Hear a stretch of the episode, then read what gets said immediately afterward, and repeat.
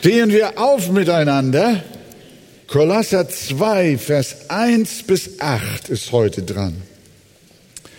Ich will aber, dass ihr wisst, welch großen Kampf ich um euch und um die in Laodicea und um alle, die mich nicht von Angesicht gesehen haben, damit ihre Herzen angespornt oder ermutigt werden, in Liebe zusammengeschlossen und hineingeführt werden in alle Reichtümer der völligen Gewissheit des Verständnisses, in die Erkenntnis des Geheimnisses Gottes, des Vaters und des Christus, in welchem alle Schätze der Weisheit und der Erkenntnis verborgen sind.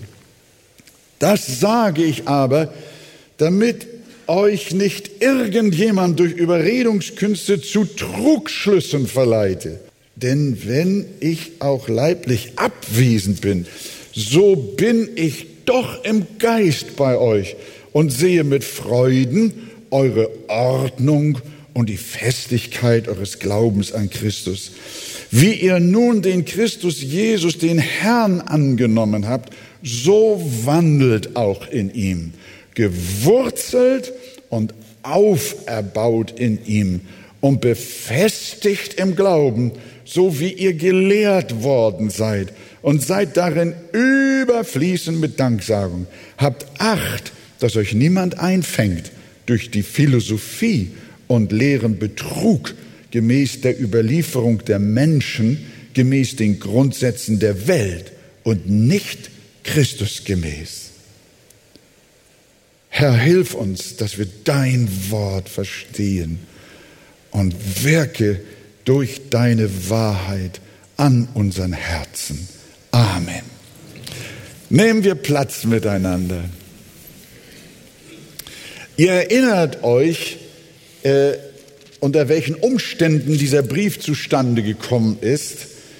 Äh, der Apostel Paulus hatte in Ephesus wie die Apostelgeschichte uns auch erzählt, zwei Jahre gewirkt und gepredigt und seine Predigt ist in die ganze Umgebung hinausgegangen. In der näheren Umgebung oder weiteren Umgebung von Ephesus waren besonders auch drei Städte. Eine hieß Hierapolis, die andere hieß Laodicea und die dritte hieß Kolossee alle da im Lykostal, an diesem Fluss Lykos gelegen. Und das Wort von Ephesus des Apostels ging auch bis nach Kolossee.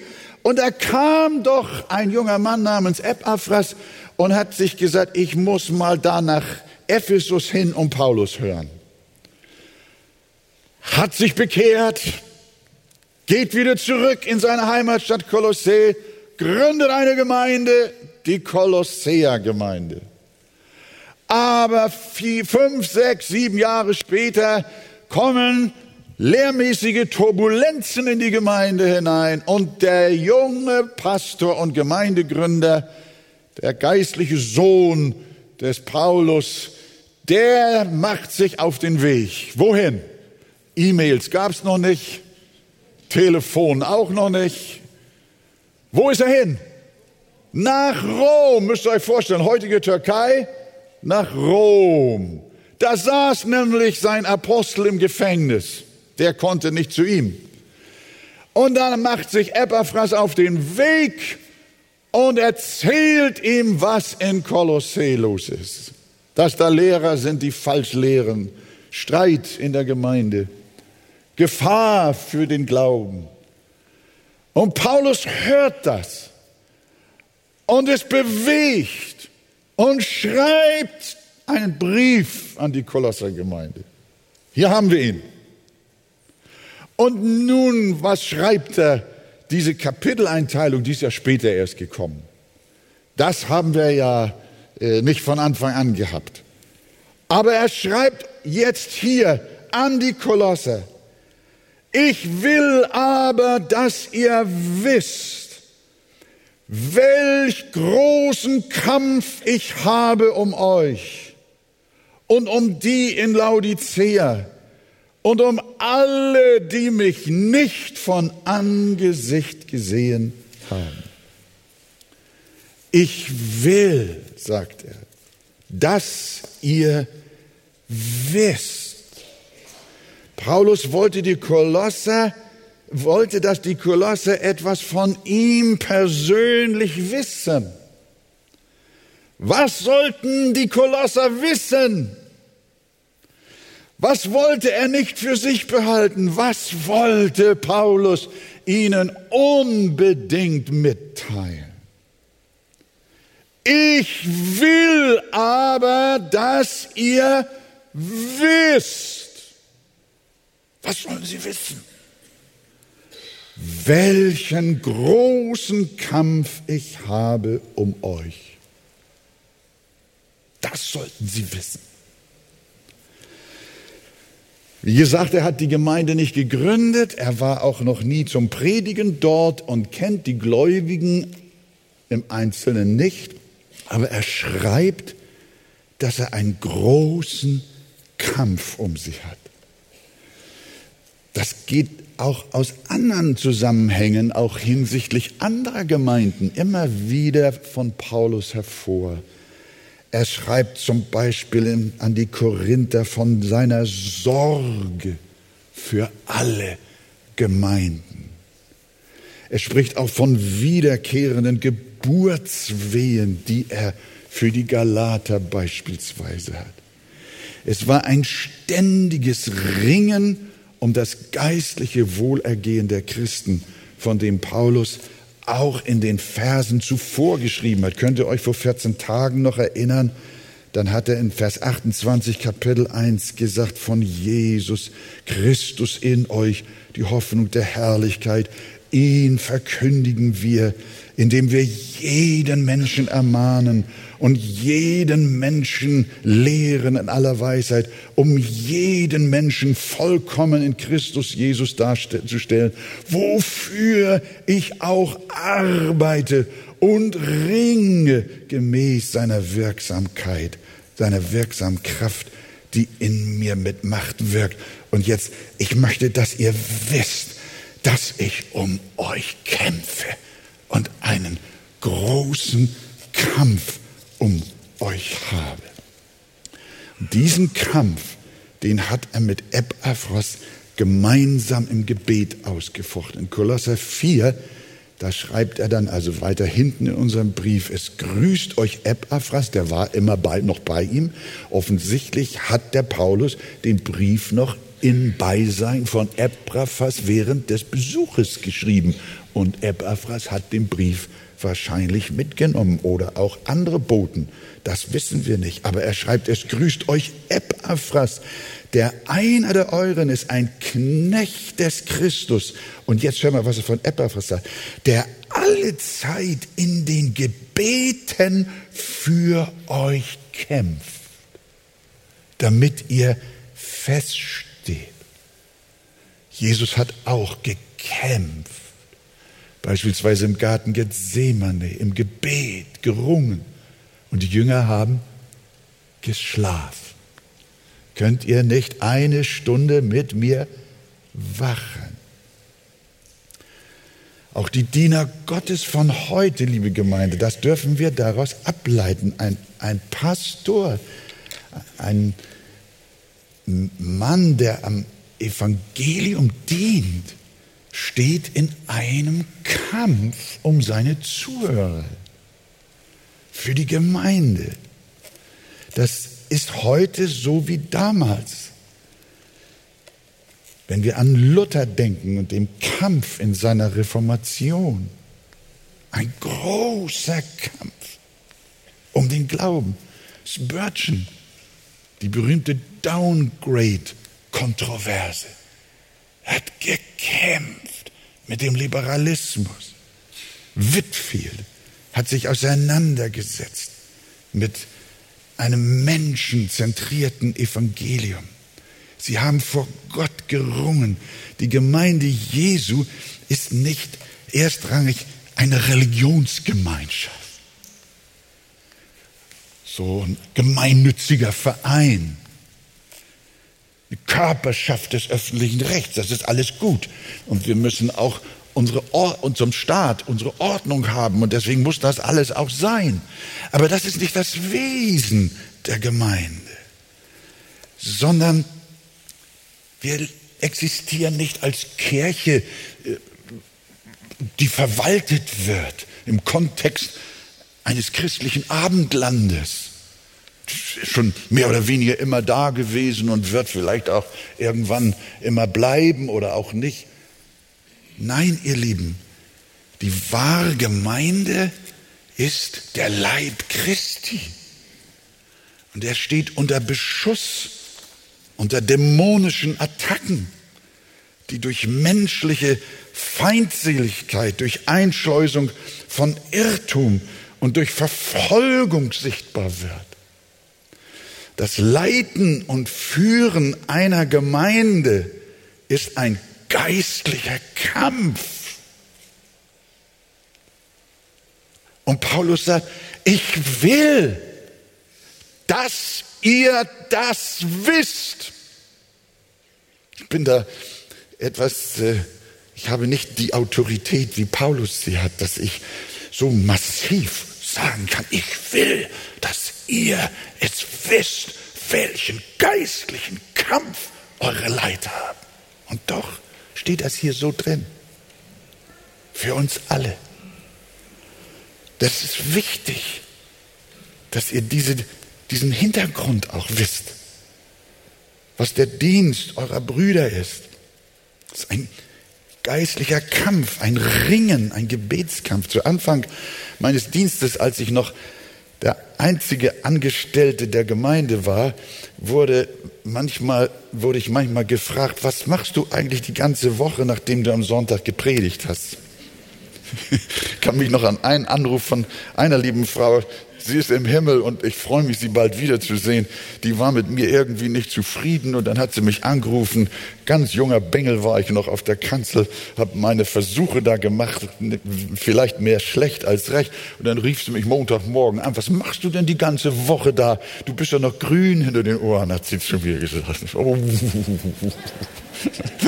Heute sagen sie zu mir, Mensch, du bist schon ein alter Grauer, nicht wahr? Das ist immer verkehrt. Ihr Lieben, äh, ich freue mich, dass uns heute niemand mehr das fragt, was wir die ganze Woche machen. Denn alle sehen, welch voller Einsatz Gemeindearbeit erfordert. Aber es geht eben nicht nur um Arbeit in Form von Tätigkeit, sondern das Schwerste im Job als Pastor ist der geistliche Kampf, das Ringen um den richtigen Kurs, um den gesunden Glauben um die Reinheit der Gemeinde, um ihre Einheit, um ihr geistliches Wachstum. Und dieser Kampf ist ohne Gebet nicht möglich. Es ist ein Ringen im Gebet und das tut Paulus und der Besuch von Epaphras im Rom, im Gefängnis. Da haben sie zu zweit für Kolossee gebetet und gerungen. Er kennt die Geschwister nicht persönlich, aber er ringt um sie und er sagt, ich will aber, dass ihr das wisst. Und äh, das wollen wir auch uns heute äh, klar machen. Vergesst nicht, liebe Gemeinde, sagt nach dem Gottesdienst nicht, oh, heute war er wieder zu lang, so profane Sachen. Natürlich, wenn wir zu lang sind, dann müsst ihr uns auch mal die Wahrheit sagen. Aber vielleicht sagt ihr auch, oh, heute war er wieder gut drauf. Nicht? Das sind alles so, so flapsige Reden. Äh, habt immer im Hinterkopf und im Herzen, dass jede Predigt ein Kampf ist. Ist ein Ringen. Und jedes seelsorgerliche Gespräch, wenn Menschen mit ihren Bürden und Lasten und ihren Verstrickungen zu uns kommen, und wir müssen uns dem aussetzen und suchen einen Weg. Das ist ein Kampf. Nun wollen wir mal schauen, welche Ziele verfolgt der Apostel in seinem Gebetskampf für die Gemeinde. Und er, jetzt zählt er auf, was der Inhalt seines Kampfes ist. Das erste ist Ermutigung. Lest mal. Ich will aber, dass ihr wisst, welch großen Kampf ich habe um euch jetzt, damit eure Herzen ermutigt oder angespornt werden. In 1. Thessalonicher 2, da lesen wir, da schreibt der Apostel an diese Christen, ihr wisst ja, wie wir jeden einzelnen von euch ermahnt und ermutigt haben, wie ein Vater seine Kinder. Ein rechter Vater macht seine Kinder nicht mutlos, sondern ermutigt sie, wenn sie verzagt sind. Paulus machte die Gemeinde nicht runter und schrieb ihnen nicht, so wie ihr seid, kann die Gemeinde ja nicht wachsen. Bei euch ist der Wurm drin. Ich sehe überhaupt keine Perspektive, wenn ihr so weitermacht. Paulus war ein Mutmacher, ein Ermutiger, ein Ansporner ein Motivierer. Die kleine Gemeinde in der Sommerhuder Straße 12, die Vorgängergruppe unserer heutigen Arche, hatte ihren kleinen Versammlungsraum im ersten Stock eines Gewerbehauses gemietet von der Sprinkenhof AG. Und als die Kündigung kam und nach Einschätzung der Brüder jede Raumalternative zu teuer war, dann wurde ins Protokoll hineingeschrieben, schriftlich, wir empfehlen den Geschwistern, sich in die anderen Gemeinden der Stadt zu verteilen. Das war eine Ermutigung, ne? Die Mutlosigkeit war so groß, dass man die Gemeinde schließen wollte, weil die Sprinkenhof AG den Raum gekündigt hatte. Aber Bruder Ludwig Völkner, der Vater von Johannes Völkner, der heute noch unter uns ist und seine Kinder auch, Ludwig Völkner und auch ich, wir waren enge Freunde. Durch Gottes Gnade ergriffen wir die Initiative und heute ist daraus das Gemeinde- und Missionswerk Arche geworden. Sei kein Entmutiger, sondern ein Ermutiger. Es gibt hier in der Gemeinde enorm viele Geschwister. Das sind Ermutiger. Ich, muss ich euch ganz ehrlich sagen, wenn ich mutlos bin und verzagt bin, dann möchte ich am liebsten die Ermutiger treffen und nicht noch die, die noch oben eins draufgeben. Geht euch das auch so? Das ist doch klar, nicht wahr? Die Ermutiger. Und Paulus sagt, das ist mein Kampf. Ihr braucht Ermutigung. Ich bin kein Schwarzseher, sondern ein Hoffnungsträger. Nimm die Kraft dazu aus dem Gebet und aus der ernsten Fürbitte um die Gemeinde und ringe um Ermutigung für die Gemeinde gemäß der Kraft, die in dir mächtig wirkt. Er sagt, ich will, dass ihr wisst, welchen großen Kampf ich um euch habe, damit ihr wieder ermutigt werdet. Eine Gemeinde, die verzagt ist und für morgen keine Perspektive sieht und wenig Hoffnung für die Zukunft sieht. Das ist nicht die Gemeinde, die Gott haben will. Das ist nicht die Gemeinde, die Paulus haben will, sondern Paulus möchte, er, er kämpft sogar darum, dass die Gemeinde Mut hat, dass sie Zuversicht hat, dass sie Vertrauen hat, dass sie weiß, die Gemeinde wird nicht sterben, sondern sie wird leben heute und in Ewigkeit. Halleluja.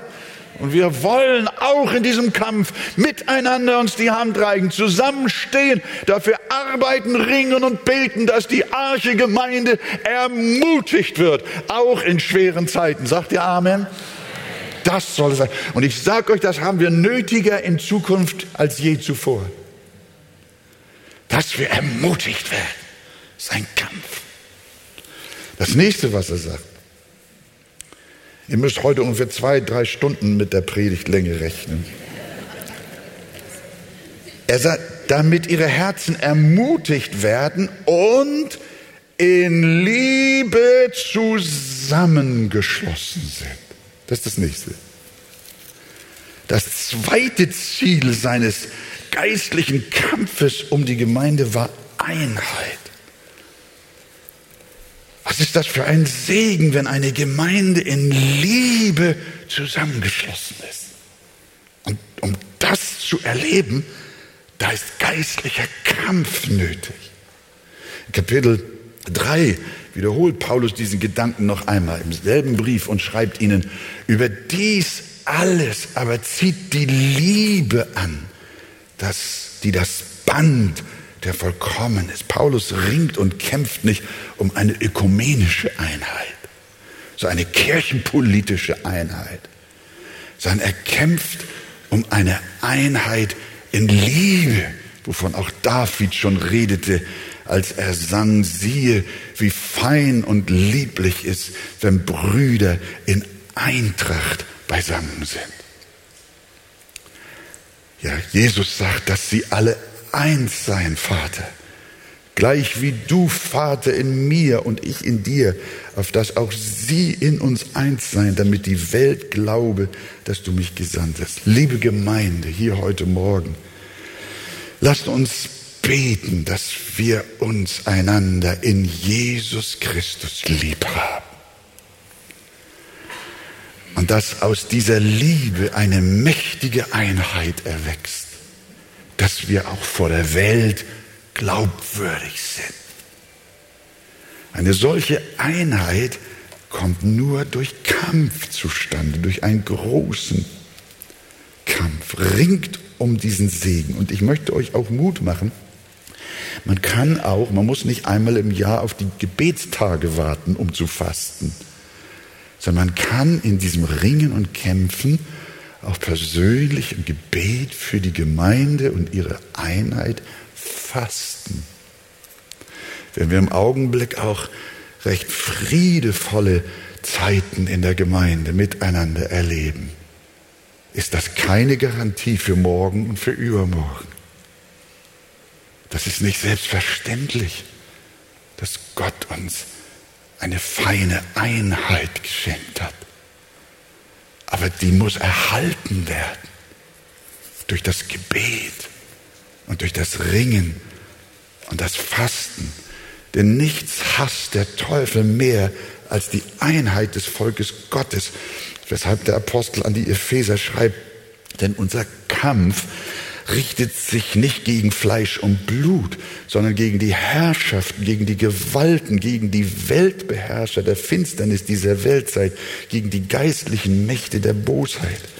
Und ich möchte an dieser Stelle bei allen, mich bei allen Glaubensgeschwistern von Herzen bedanken, die mit Ernst für die Gemeinde beten.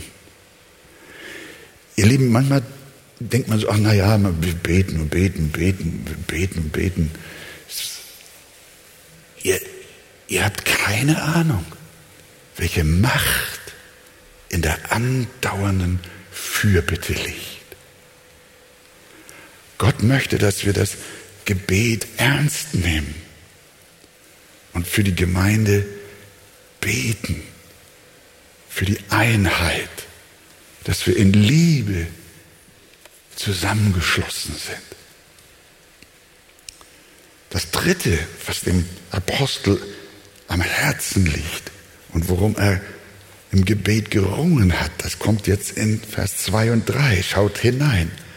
Ich will aber, dass ihr wisst, welch großen Kampf ich habe um euch, damit eure Herzen ermutigt werden, das hatten wir, in Liebe zusammengeschlossen werden, das hatten wir auch, und jetzt und mit, dass ihr mit völliger Gewissheit im Verständnis bereichert werdet zur Erkenntnis des Geheimnisses Gottes, des Vaters. Heu. Erst Ermutigung, dann Liebe, aber dann auch Erkenntnis. Erkenntnis ohne Liebe bläht auf. Das ist wahr. Aber Liebe ohne Erkenntnis ist Gefühlsduselei. Es soll Musikfans gegeben haben oder geben, die ihren Stars noch nie persönlich begegnet sind, nur über öffentliche Auftritte und Tonträger. Obwohl sie sie eigentlich gar nicht kennen, schwärmen sie, oh, ich liebe ihn. Oh. Wenn sie wüssten, wie ihre Promis im wahren Leben wirklich sind, würden sie sie nicht mehr lieben, sondern sich eher scheiden lassen. Sie kennen sie nicht und rufen, wir lieben sie. Bei Jesus ist das umgekehrt. Je mehr unser Herz von Jesus weiß, je besser wir ihn kennen, desto mehr lieben wir ihn. Versteht ihr das? Darum betont Paulus so dringend die Notwendigkeit, im Verständnis bereichert zu werden. Da dürfen die Kolosser nicht träge werden, sondern um dieses Anliegen, das die Kolosser verstehen, kämpft er. Viele Christen halten einen solchen Kampf um Erkenntnis nicht für notwendig. Mit den genauen Einzelheiten der Bibel sollen sich doch besser Theologen beschäftigen. Das ist nichts für Laien, sagen sie. Aber Gottes Wort kennt den Unterschied, ich sage mal den fatalen Unterschied nicht zwischen Theologen und Laien. Paulus schreibt seine Briefe und auch diesen Brief nicht an eine Gruppe von Fachleuten, an, an einen theologischen Ausschuss in Kolossee, sondern er schreibt auch diesen Brief an alle Gotteskinder. Sie alle sollen mit völliger Gewissheit im Verständnis bereichert werden. Sie alle sollen zur Erkenntnis des Geheimnisses Gottes gelangen. Das sind zwei alternative Ausdrücke, die aber inhaltlich synonym sind. Er sagte, ihr sollt zu völliger Gewissheit im Verständnis bereichert werden und ihr sollt zur Erkenntnis des Geheimnisses Gottes gelangen. Ich weiß, dass es viel Mühe und Arbeit macht, persönlich auch die Bibel richtig in Ruhe, konkret, auch in ihren Zusammenhängen persönlich zu studieren. Wir haben eher die Neigung, so Bibelnascher zu sein, ne? lauter Pralinen uns immer rauszusuchen. Losungen. Ja, das ist ja nicht verkehrt einmal hier und dort ein Wort lesen. Aber wisst ihr, wenn meine Frau äh, mir Brot gibt, dann sehe ich immer, inzwischen hat sie ja auch schon so eine elektrische Schneidemaschine. Äh, und dann schneidet sie, wie macht sie das? Dann schneidet sie Scheibe um Scheibe. Scheibe um Scheibe. Und wir gehören heute noch zu den Leuten, die auch das letzte Brot nicht gerne wegwerfen. Den Knust mögen wir so gerne. Ja, die Zähne machen nicht mehr so mit, aber, aber, aber liebe Gemeinde, äh, so ist auch die Bibel. Die Bibel ist wie ein Laib Brot. Und da müsst ihr Stück um Stück, Scheibe um Scheibe, das ganze Brot essen, bis nichts mehr übrig ist. Und nicht naschen. Kalenderzettel sind gut. Andachtsbücher sind gut. Losungen prima. Aber Paulus will, dass wir, wie jemand gesagt hat, mehr als nur Konfirmandenwissen haben. Wir sollen es der Mühe wert halten, die Bibel im Ganzen zu erfassen und zu lernen. Und das immer wieder neu und ihre Zusammenhänge zu verstehen. Und dabei ist es auch wichtig, und da muss ich wirklich sagen, da freuen wir uns so sehr darüber, wie die Gemeinde positiv dabei ist. Es ist auch wichtig, dass der Predigt nicht nur einfach beigewohnt wird, sondern dass ihr beim Hören mitarbeitet. Versteht ihr? Das, ja, es ist wahr. Wir sind ein Hörsaal. Und ihr seid Studierende, Lernende. Und es wird Lehre, Wahrheit, ja, Verständnis vermittelt. Erkenntnis vermittelt. Und dann ist gar nicht schlecht, wie einige es tun, Papier und Bleistift dabei zu haben, sich Notizen für weiteres Studium zu machen, Fragen aufzuschreiben, ihnen nachzugehen. Denn wenn das arbeitende Forschen in der Schrift vernachlässigt wird, dann geht man am Ende unklaren Büchern auf den Leib möglicherweise auch fragwürdigen TV-Sendungen und lehrmäßigen Halbwahrheiten auf den Leim. Ihr dürft euch nicht davon ernähren, was andere über die Bibel sagen, sondern davon, was die Bibel euch selber sagt. Es ist schön, allerlei christliche Blätter zu lesen, aber wenn die euer persönliches Bibelstudium ersetzen, dann lebt ihr gefährlich, liebe Gemeinde. Ohne es zu merken, rutscht ihr von der Klarheit des Evangeliums ab und verirrt euch auf Nebenwege, geratet ins Gestrüpp von Verzerrungen und Übertreibungen. Und Paulus führt um diese Sache, hören wir nochmal, einen echt schweren Kampf. Ihr sollt wissen, welch großen Kampf ich habe damit ihr reich werdet im Verstehen, damit ihr wachst in der Erkenntnis des Geheimnisses Gottes. In Vers 4 sagt er dann, warum das so wichtig ist. Habt ihr Vers 4? Das sage ich aber, damit euch nicht irgendjemand durch Überredungskünste zu Trugschlüssen verleitet. Das ist der Grund seines Kampfes. Oder in Vers 8, das gehört auch noch zu unserem Text, da schreibt das nochmal.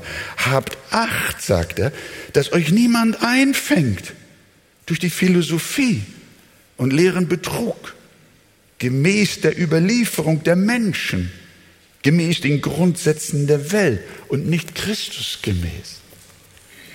Also, liebe Gemeinde, das ist also von wir sehen, wo das Herz des Apostels schlägt. Was, was ihm wichtig ist. Wir beten nachher für die Kranken, ihr Lieben.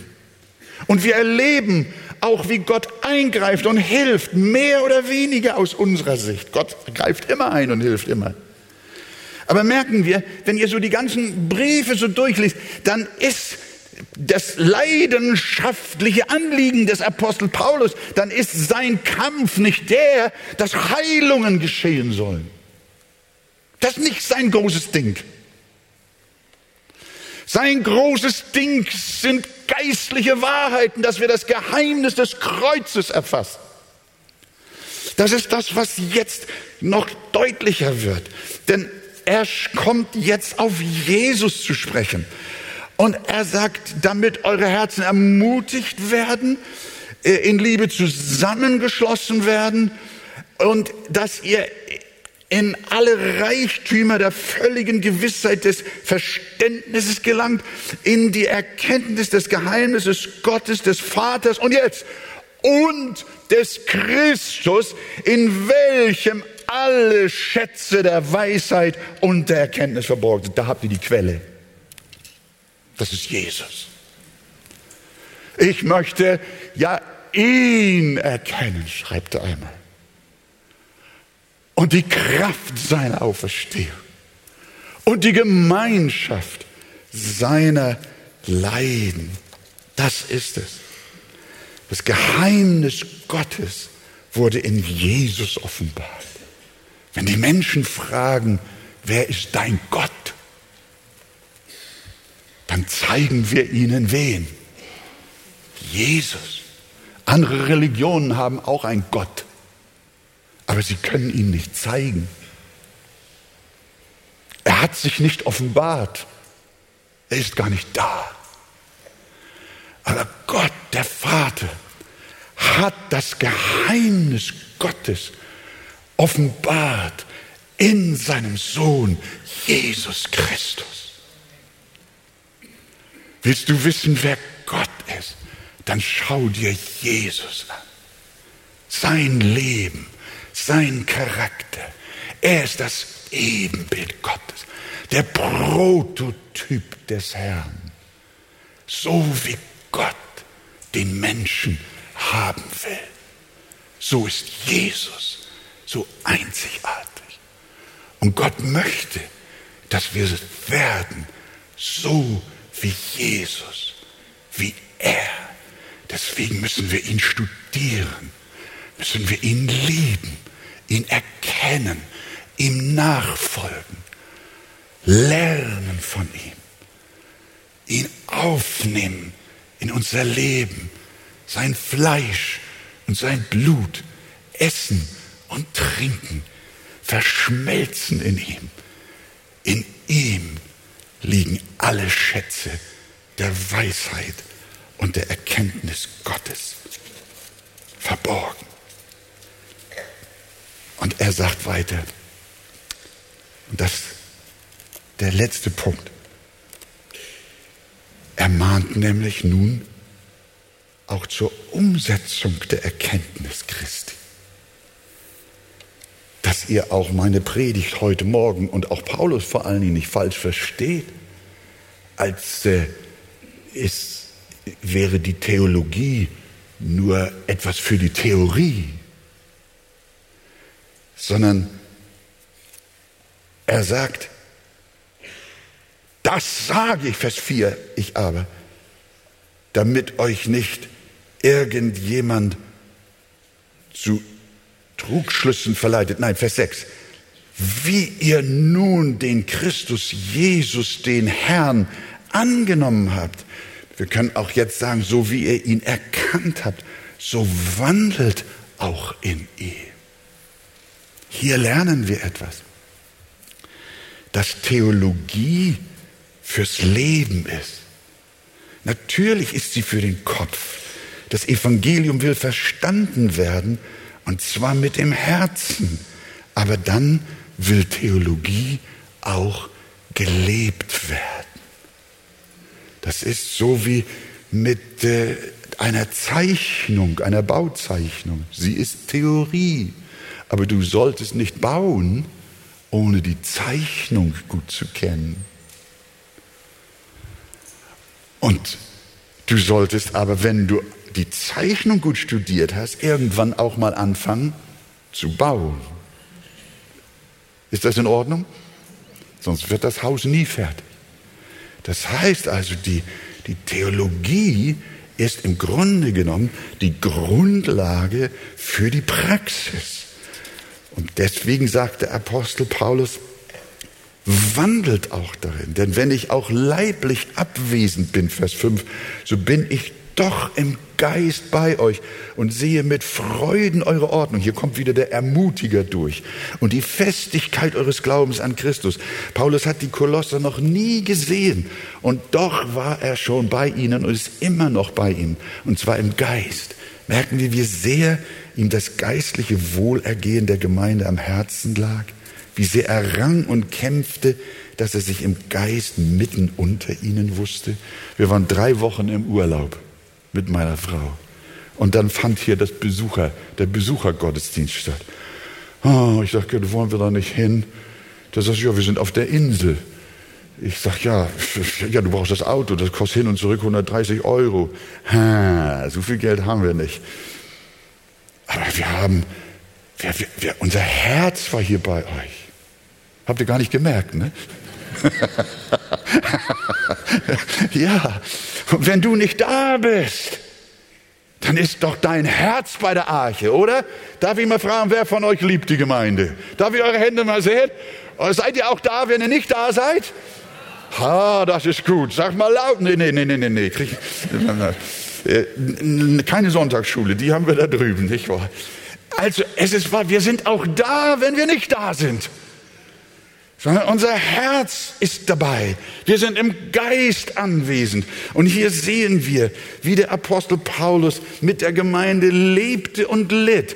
So sehr auch hat teilgenommen an ihrem geistlichen Zustand. Bist du von ganzer Seele bei der Gemeinde? Liebst du sie und trägst du sie auf deinem Herzen? Und aus dieser inneren Anteilnahme heraus lobt er die Gemeinde noch einmal und sagt, denn wenn ich auch leiblich abwesend bin, so bin ich doch im Geist bei euch und sehe mit Freuden eure Ordnung. Oh, ich glaube, Paulus guckt jetzt vom Himmel und sieht auch unsere Ordnung. Wir sind eine ordentliche Gemeinde und die Festigkeit eures Glaubens an Christus, die Klarheit, die Echtheit. Und dann kommt zweitens die Festigkeit in der Lehre, sich auch im praktischen Leben, dass sie sich auch im praktischen Leben niederschlägt. Wie ihr nun Christus Jesus, den Herrn, angenommen habt, so wandelt auch in ihm, gewurzelt und auferbaut. Das erinnert mich an einen Baum.